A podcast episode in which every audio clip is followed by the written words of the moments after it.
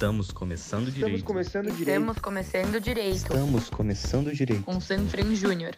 Olá, futuros advogados. A São Fran Júnior, empresa júnior da Faculdade de Direito do Largo São Francisco, traz hoje para vocês mais um podcast da nossa série Começando Direito. Neste episódio, convidamos o Vidigal Neto Advogados para falar sobre como se desenvolver no cargo de estagiário. Eu sou a Monique, associada de pesquisa e desenvolvimento aqui da São Fran Júnior, e o nosso convidado é o Cláudio Gomes, que, além de possuir especialização na área de administração e gestão de pessoas, é sócio do escritório e vai nos contar um pouco sobre esse processo inicial na carreira de um advogado. Você pode nos dizer brevemente sobre a sua experiência?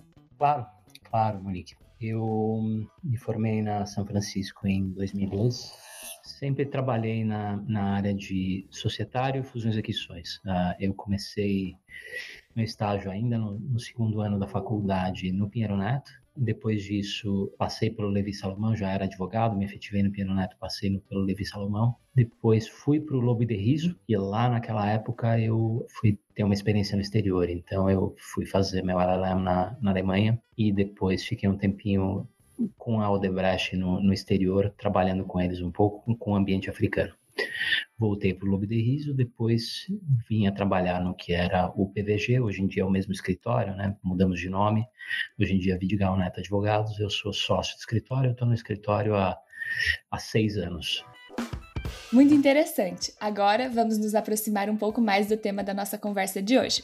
Cláudio, você poderia falar como foi essa experiência como estagiário? E como isso te auxiliou a aprender mais sobre o mercado de trabalho na advocacia? Basicamente, toda a minha experiência de estágio foi no, no Pinheiro Neto, foram três anos e meio de estágio. Naquela época, foi uma época de estágio bastante puxada, eu trabalhei bastante e sempre nessa mesma área de societário fusões e aquisições. Então, foi muito prática a experiência, né? Era uma outra época, obviamente. Então, aquela é uma época ainda de transição para o mundo de tecnologia que a gente vive hoje, né?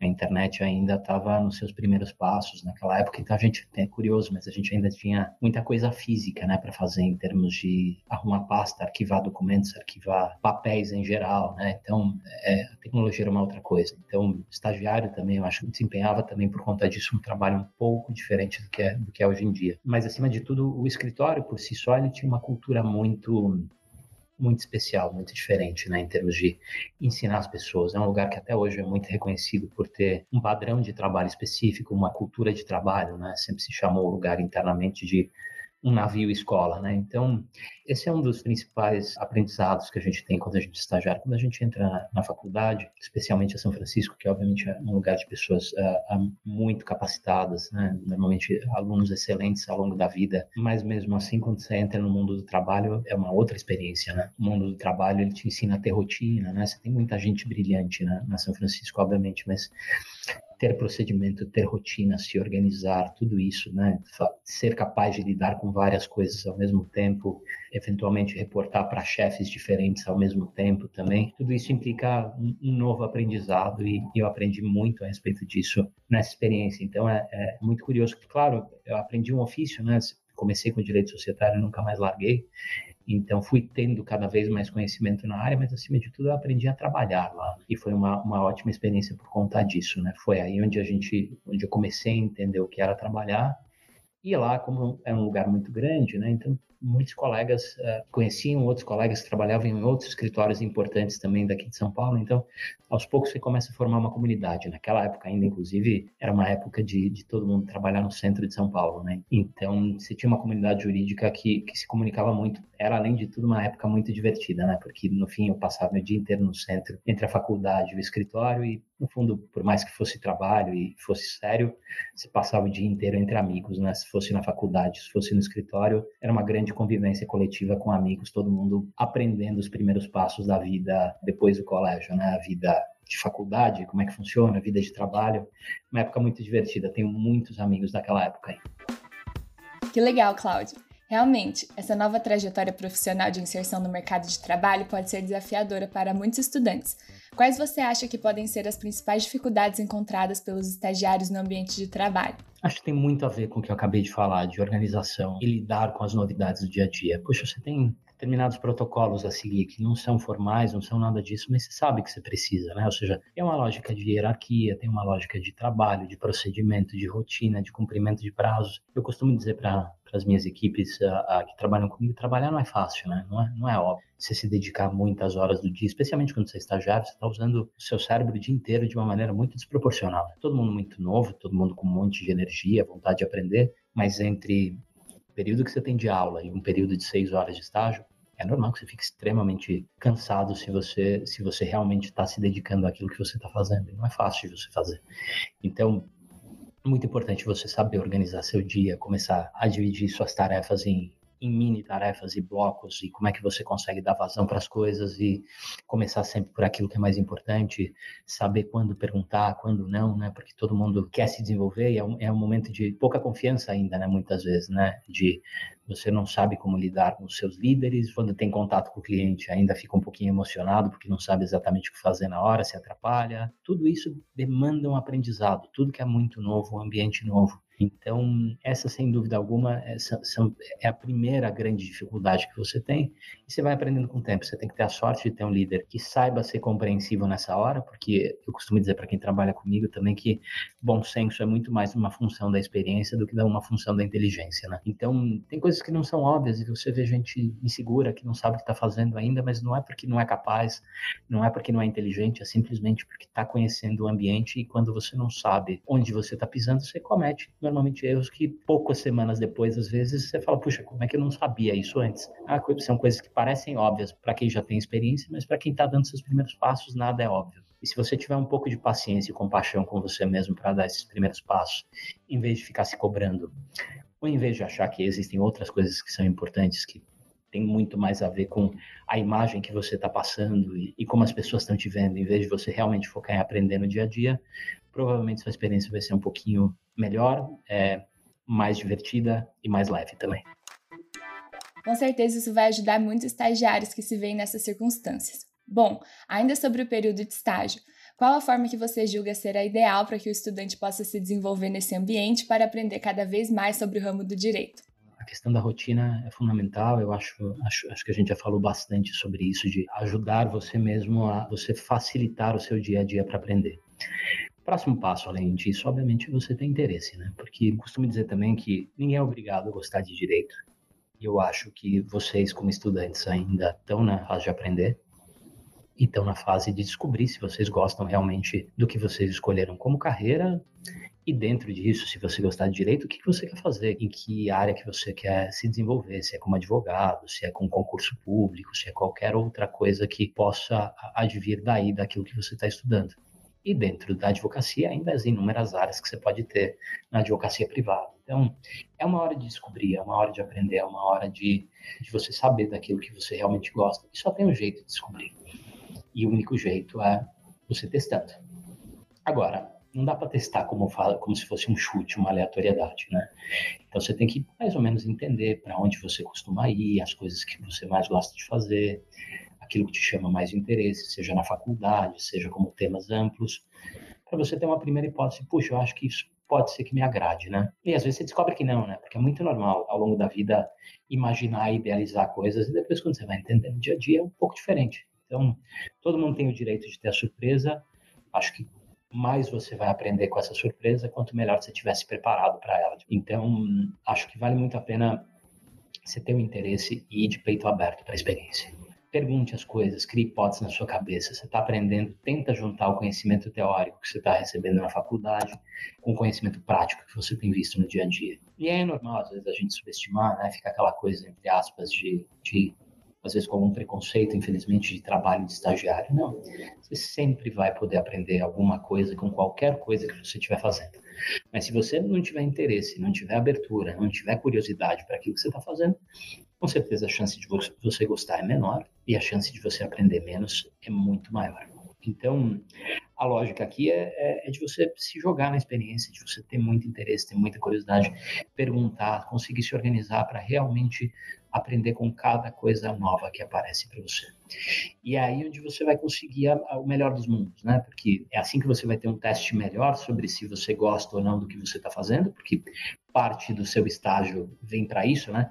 Gosto do que eu faço, gosto dessa área, gosto desse escritório. E por outro lado, se você tem essa vontade de ter uma boa rotina, de ter interesse, de ter curiosidade, de ter atenção, provavelmente os seus líderes, a instituição na qual você está estagiando, vai olhar para você e vai falar: puxa, que legal, uma pessoa super interessada, né? Alguém que gosta de fazer o que faz, ou se não gosta, está fazendo todo o esforço possível para possibilitar que o gosto apareça. E se não aparecer, paciência, são coisas da vida, né? Procure outra coisa para fazer, não faça coisas que não combinam com você.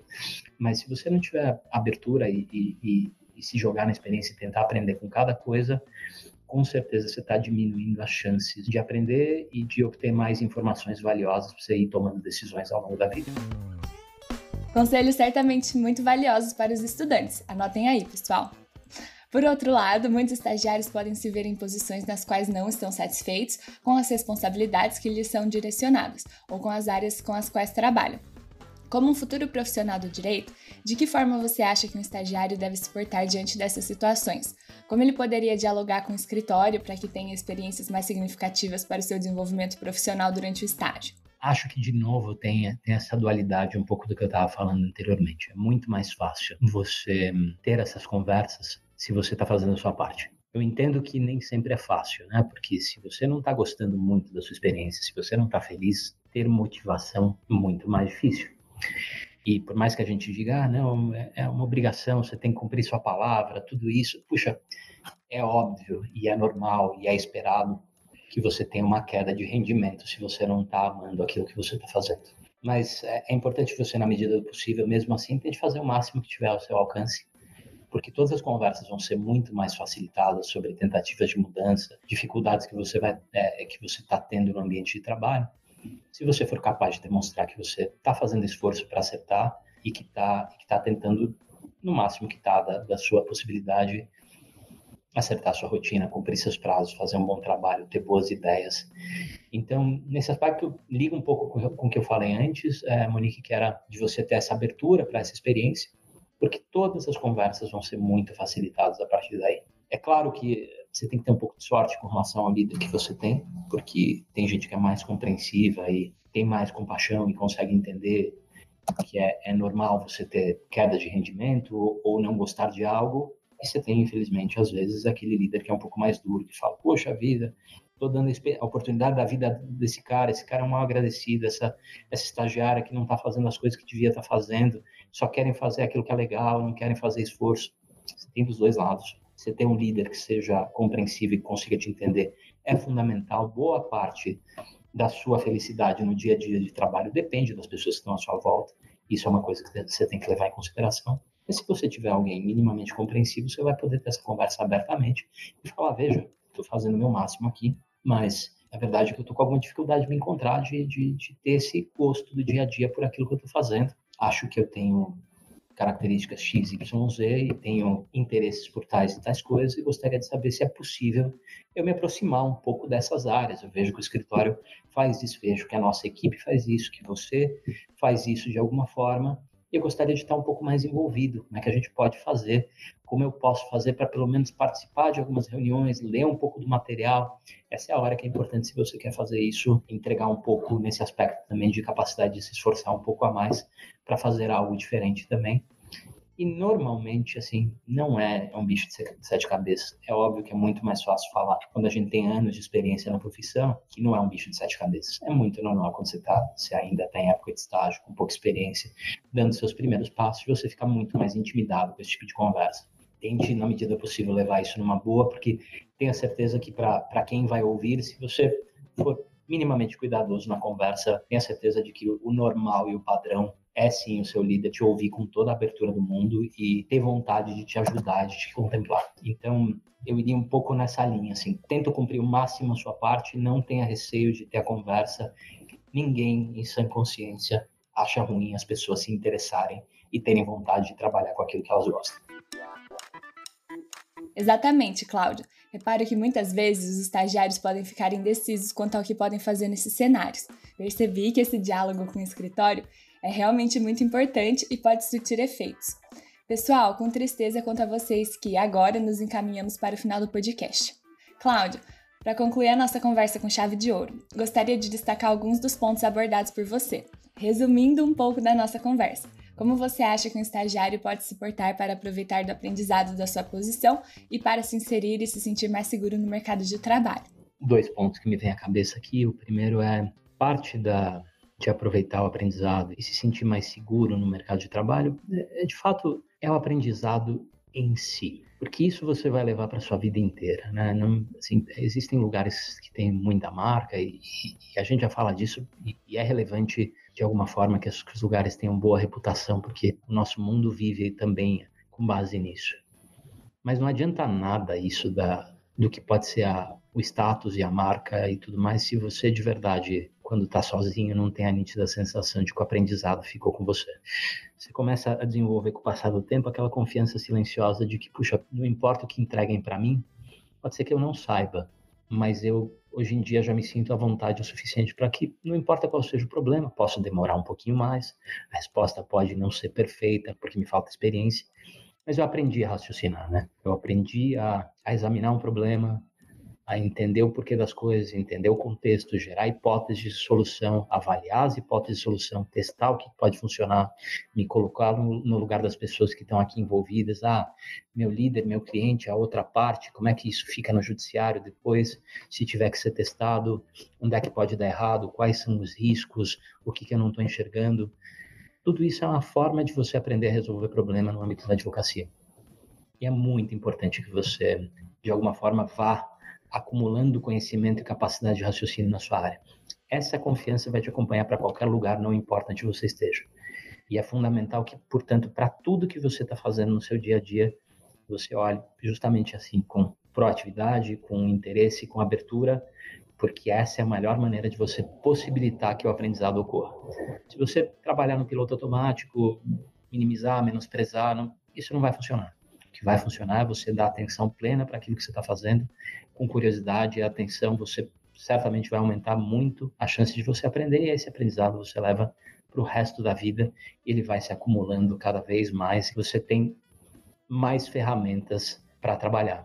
Se você sabe fazer isso rápido e se você sabe fazer isso bem, na verdade o conhecimento se acumula de uma maneira muito rápida, né? Então, essa é a primeira parte. E a outra, sem dúvida, é trabalhar em bons lugares, né? Trabalhar em bons lugares que, que consigam juntar tudo isso. Claro, tem uma questão pessoal que é muito relevante em termos de você se sentir seguro no mercado de trabalho, que é o seu comportamento pessoal, né? Ser uma pessoa ética, que cumpre a, a sua palavra, que trata bem as pessoas de maneira genuína, que cumpre seus prazos. Isso é fundamental para você ir, ir se desenvolvendo no mercado de trabalho de alguma forma a gente não vende um, um produto físico, né? A gente não vende algo que é padronizado, né? A gente vende em boa medida a confiança, né? O cliente liga para você e boa parte do motivo de ele ligar é por conta de experiências passadas, seja do próprio cliente, seja de outros clientes que te indicaram para esse cliente. Então, você gerar essa, essa solidez ao longo da sua carreira é muito importante e é muito legal se você consegue fazer isso de maneira genuína, intrínseca, porque você acredita que isso é o certo a fazer e que você vive uma vida melhor assim do que simplesmente fazer isso para conseguir ter resultados, né? Provavelmente isso no longo prazo gera mais esforço e menos felicidade, né? Então, é bom você ter, ter orgulho daquilo que você faz, porque só por si só isso tem valor. Essa é, sem dúvida, a questão pessoal, mas onde você vai trabalhar também vai ser super relevante, porque é, tem que ser um lugar onde, se você seja capaz de aprender, por tudo que eu falei até agora, se o lugar não te franqueia isso, se você não tem líderes que te dão essa possibilidade, seu aprendizado ao longo do tempo vai, vai diminuindo de, de, de velocidade, né? Mas também é importante, assim, os lugares, eles, eles, eles, importam também em termos de como é que o mercado acaba te avaliando. Então, às vezes é um pouco cruel, mas é, é bom também levar em consideração isso. Então, é uma junção de fatores, né? Nada é simples nesse aspecto, tudo é um pouco complexo, e tudo vai funcionar de, maneira, de uma maneira um pouco diferente conforme cada indivíduo. Mas, no geral, se você quer prosperar nesse mercado de trabalho, você tem que ter essa, essa mescla, esse equilíbrio entre um bom comportamento pessoal e, e a sua personalidade, uma capacidade de ter uma boa rotina e, e trabalhar bem. Claro, e normalmente isso não falta na São Francisco, né? Gente de muita capacidade, de, de capacidade de gerar soluções, de capacidade intelectual. E, além de tudo, você está num lugar que, que te possibilite que você faça tudo isso ao mesmo tempo. Então, não é simples. Na hora que você percebe que é mais uma questão de tocar uma coisa por vez, dar um passinho de cada vez e tocar o seu dia a dia é um pouco mais simples, porque no fim é, é importante que além de tudo isso você tenha menos preocupação e consiga achar tudo isso divertido enquanto você está fazendo. se não está divertido, provavelmente você tem que alterar alguma coisa na sua vida. Então, isso aí, tudo que eu estou falando parece sério, mas é, é para ser legal. Não é com dureza e se levando a sério demais em coisas que não precisam ser que a gente vai resolver esses problemas. Excelentes comentários, Cláudio. Enfim, concluímos agora esse episódio do nosso podcast Começando Direito com a Sanfran Júnior. Queremos agradecer a todos os ouvintes que nos acompanharam nessa conversa. Como futuro estagiário, posso dizer que, com certeza, essas falas vão me ajudar muito nesse início de trajetória profissional. Por isso, gostaríamos de direcionar um agradecimento, principalmente ao nosso convidado de hoje, do Vidigal Neto Advogados, Cláudio, que nos ofereceu disponibilidade para bater um papo sobre um assunto que deixa muitos futuros profissionais do direito inseguros. Em nome da Sanfran Júnior, agradeço muito por essa valiosa conversa. Eu que agradeço. Fico à disposição de vocês, como sempre.